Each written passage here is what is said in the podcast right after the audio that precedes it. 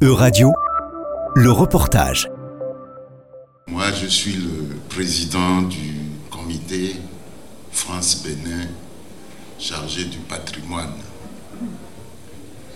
Il n'était pas prévu, il était impossible de penser que une seule œuvre pouvait sortir du musée du Quai Branly Jacques Chirac et retourner au Bénin.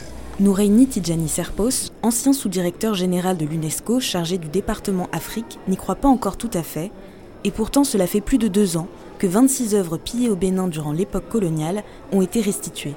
À Nantes, l'exposition Le Bénin en Majesté met en avant de nouvelles œuvres béninoises. Le ministre béninois du Tourisme, de la Culture et des Arts, M. Babalola Jean-Michel Abimbola, n'ayant pu faire le déplacement à Nantes, tient à saluer le génie des artistes béninois les arts et la culture sont donc devenus les outils de rayonnement et de séduction pour la destination Bénin et offrent aujourd'hui à la ville de Nantes et à ses habitants une occasion privilégiée de rencontres et d'échanges. Le gouvernement béninois a prévu d'investir 600 milliards de francs CFA d'ici 2026 dans le tourisme, soit plus d'un million cinq cent mille euros, dont une partie est destinée à soutenir et financer des projets artistiques les échanges, rares avec la France, devraient se développer dans les années à venir.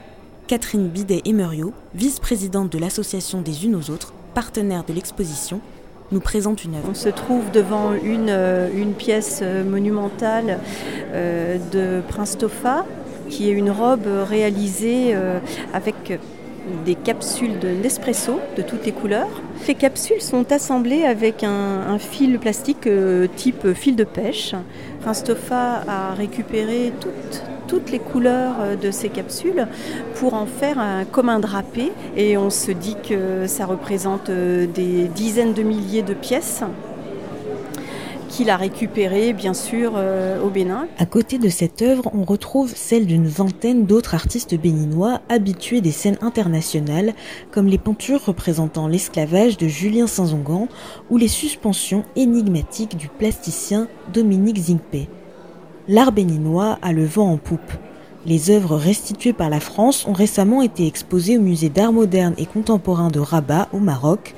Elles sont attendues en décembre en France c'est la Martinique qui accueillera l'exposition Art du Bénin d'hier et d'aujourd'hui jusqu'en mars 2024.